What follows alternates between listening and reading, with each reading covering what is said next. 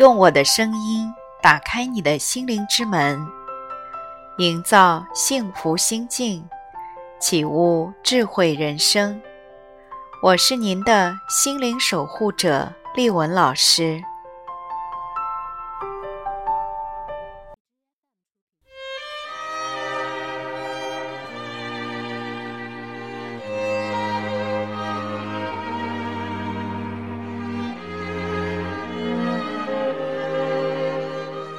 我们经常听见有人说：“我总觉得自己不快乐。”可是，当我们问他：“你为什么总觉得不快乐呢？”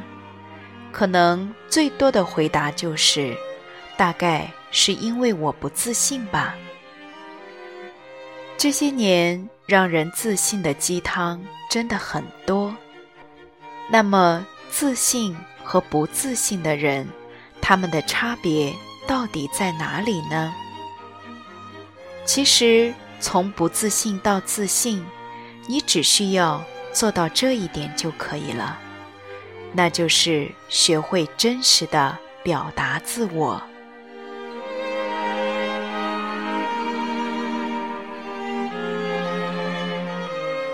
曾经看过一档电视节目。有一个女孩哭诉着说她的不快乐。她三十岁了，非常漂亮，受过良好的教育，工作也不错，是很多女孩子羡慕不已的对象。可是她说自己每天都活得特别的紧张和焦虑，一点都不快乐。为什么呢？她说。我觉得我所做的一切都没有用。我觉得不论我怎么努力，我的妈妈都不开心。她总觉得我没有达到一个更好的状态，所以我非常的不自信。如果我生病了，也要咬牙忍着去工作，要对所有的人都谦和。要对领导如何如何，要对朋友如何如何，不要考虑你自己。所以，我一直是按照妈妈说的方式去做的。可是，我真的越活越觉得不快乐。其实呢，这个女孩在她八岁的时候，妈妈就已经去世了。从八岁起。他就独自一个人在这个世界上学习一切，所以他的内心一直特别的恐惧。他说：“我特别害怕别人否定我，因为别人否定我就会讨厌我，讨厌我就会攻击我，没有人保护我。所以我每天都在想。”怎么才能够让老师喜欢我？那么我必须要努力上进，学习成绩好。我也在想，怎么才能够让同学们不欺负我？我必须得让他们觉得从我这里获得了很多的东西。是不是生气了？是不是累了？是不是委屈了？是不是对谁愤怒了？而所有的这些，他完全不敢表达。其实呢，很多人在婴幼儿时对妈妈都是这样的一种状态。我饿了，然后妈妈就说：“来，宝贝，妈妈给你去做好吃的。”你不高兴了，来，妈妈哄哄你，抱抱你。如果妈妈很好的回应了你的情感，那么我们就会敢于去表达自己的情感。如果妈妈没有这样做呢？而是你要观察妈妈是不是高兴，是不是情绪稳定。如果她稳定高兴，那么我就稍稍的表达一下自己。假如她不稳定呢？我饿了，也得假装忍着。我不高兴了，也要特别开心，因为只有这样，妈妈才会不伤心。恩里克特说过，在这样的一种状态下生存的我们，就会形成一个虚假字体，真实的自己是不允许表达出来的，真实的那一部分就会变得越来越弱小，委屈和愤怒就会占据我们的内心，而这种情感呢，会伴随影响我们的一生。长大后的个体就是极为不自信的。如果你不能表达真实的自己，那么生活会是怎样的呢？你会完全没有生活，就像一个人永远在一个跑道上不停地奔跑，心最终会累死的。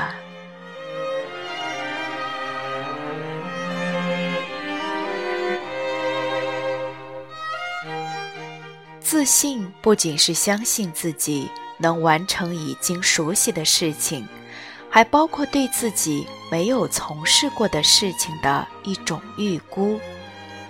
这种对于自己潜力的信任和肯定，叫做自我效能。而自我效能呢，也是形成于小时候。当你第一次自己想要用勺子吃东西的时候。一拿起勺子，结果洒了一身。妈妈看不下去了，就会说：“你怎么这么笨呢？哎呀，别弄了，我又得给你洗衣服，还是我来喂你吧。”妈妈这样说，让你觉得尝试新东西的时候犯错是不能接受的，就会给妈妈惹麻烦。当你第一次系鞋带没系好，妈妈说：“马上要迟到了，你怎么这么磨蹭啊？我来帮你穿吧。”当你的尝试被打断一次又一次之后，自我效能就会出现问题。我如果一旦去触碰一个我并不熟悉的新事物，那么我就会惹麻烦。所以呢？不自信的人就会固步自封，不敢尝试，觉得自己做什么都做不好。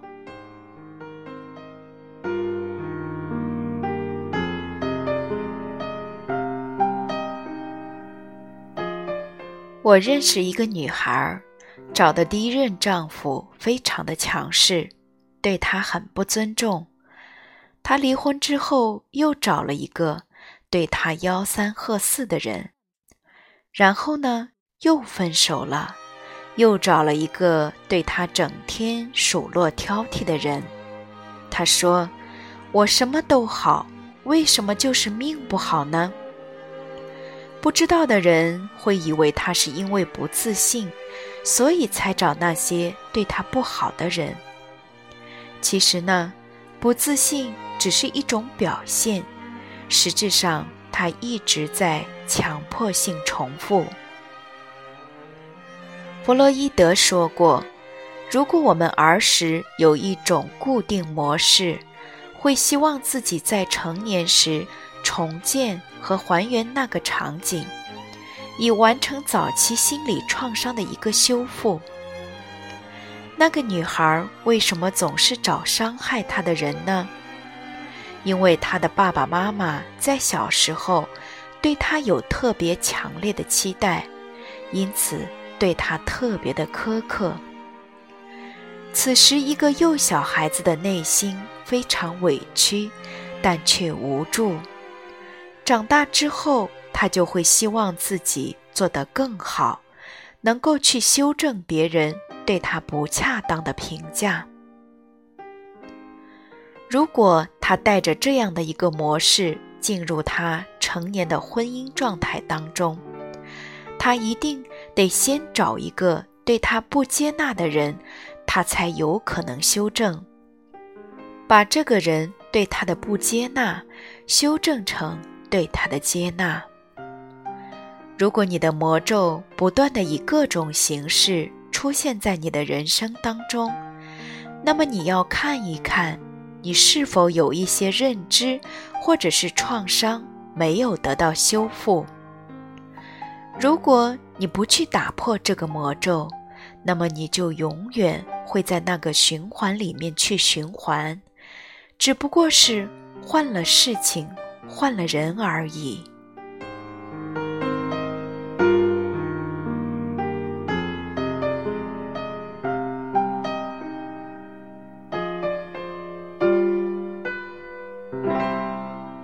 从不自信到自信，首先要做到这一点：第一，允许自己真实的表达。一个人能不能快乐以及顺利的在这个世界上活下去，基础就是安全感。安全感组成的第一部分就是镜像。在成长初期，这个镜子就是我们的家庭。和父母，你笑的时候，镜子里的人给予你的是微笑，你就是被允许和真实的。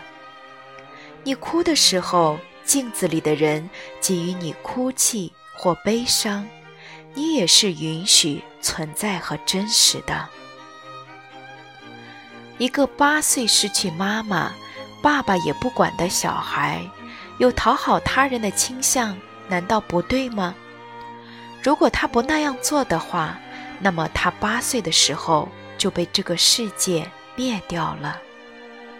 父母是否在成长初期给予孩子情绪的允许和呼应，决定了我们是否会真实的表达自己的情绪。我有一个朋友，跟领导一见面，一点头，一微笑。就会给自己一个评价：我怎么这么的趋炎附势啊？我怎么那么没骨气啊？因为他的感受是不允许被真实表达出来的，那么就会转向对内攻击。人生最宝贵的就是真实感，因为真实感会让你感觉自己是特别有力量的。所以，能真实表达自己的人才会自信。如果你觉得自己没有被这个世界特别好的接受，那么不妨去找一个心理咨询师，去重建你自己真实的存在。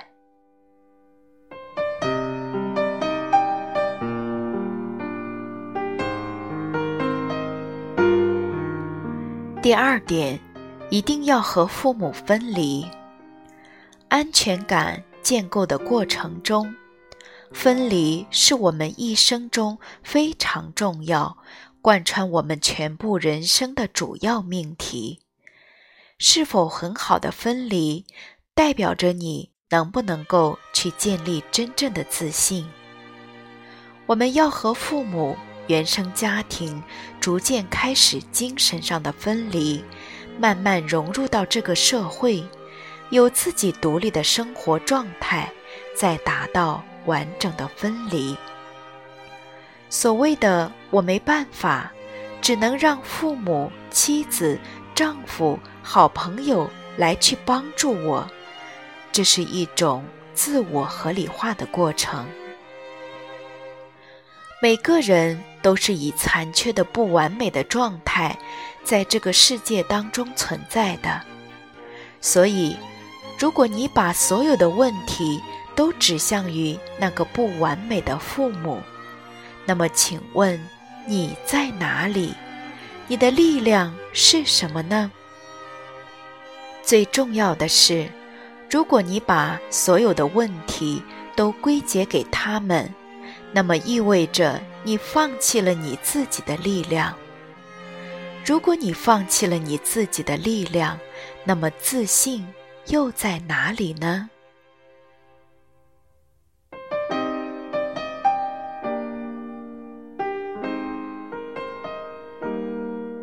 第三点，要区分否定和投射。工作中，很多人都会否定你，这个方案做得不够好，这个客户谈的不是特别恰当。我想让大家看清楚一个真相：这种否定到底是不是针对你的？不认同你的到底是别人还是你自己呢？这个时候，你一定要学会区分否定和投射。如果发现自己确实经验尚有不足，就要允许你不是神仙。当别人给予一些建议，先判断我自己在这方面是否有成长空间。这种否定是不是一种建设性的意见呢？如果他说的对，但表达方式当你不舒服，这时你又要看看自己有没有完成分离。你是不是一个独立的人？是否可以面对自己有不足呢？还有一种否定的陷阱是什么呢？就是投射。所谓投射，就是我们以为的别人对自己的评价，其实是自己内心对自己有这样的一个先期的设定，而这个设定，我们会以别人的嘴来呈现出来。我们认为的很多的否定，可能未必是否定，而是内在对于自己不接纳、不满意的一个投射。如果一个评价导致你不自信，不是因为他人的评价消极，而是因为你内在的自我评价是消极的，所以你会觉得处处是歧视，哪里？都是嘲笑。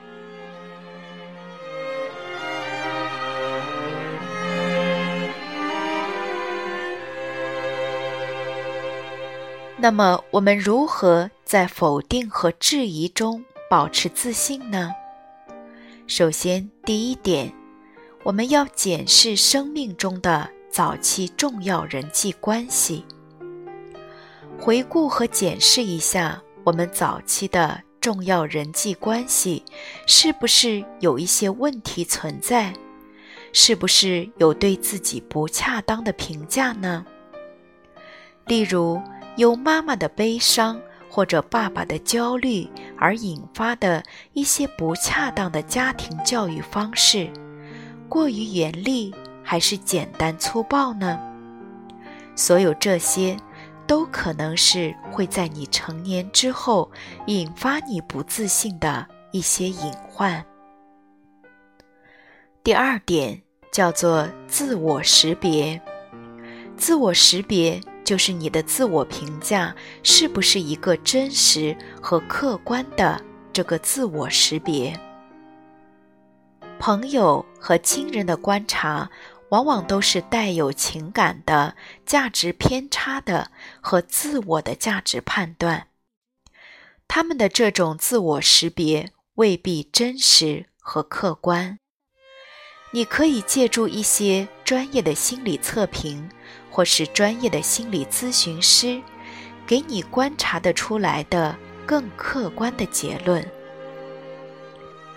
第三点是自我建设。首先要有能力建设，你学的东西越多，你去面对突发的应变的这种技能，那么就会越充分，你的内在对于自我的安全感就会越来越良好。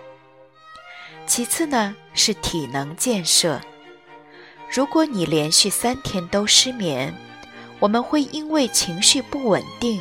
而去做了一些不太恰当的决策。锻炼能够让身体产生的激素水平发生变化，产生类似于多巴胺的东西，让内心变得更加持久。这是我们应对他人评价或者新的挑战都会有平静的状态，能够做出更好的选择。第三个方面呢？选择促进自己自信的环境。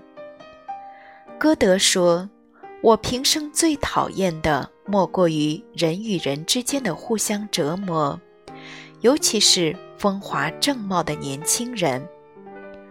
如果整个环境每天就是勾心斗角，主要精力不是放在事业和学习发展，而是无谓的人员内耗上的话，再怎么良好的心态也会受到影响。在自信的环境当中，我们要能够有很好的自我效能的呈现。第四个方面是心理建设。心理学是人一生都要去修炼的一个课程。只有良好的心态，你才能去更好的面对否定和质疑，面对挫折、挑战和灾难。你才有力量去面对你自己，你会发现，自己对于自己的感受会越来越美好，越来越感受到安全，因此才会获得轻松和快乐。最后，我们要再一次强调，一个人自信的根基就在于你在做一个真实的你。人最宝贵的就是真实感，因为真实感会让你感觉你自己是特别的有力量的。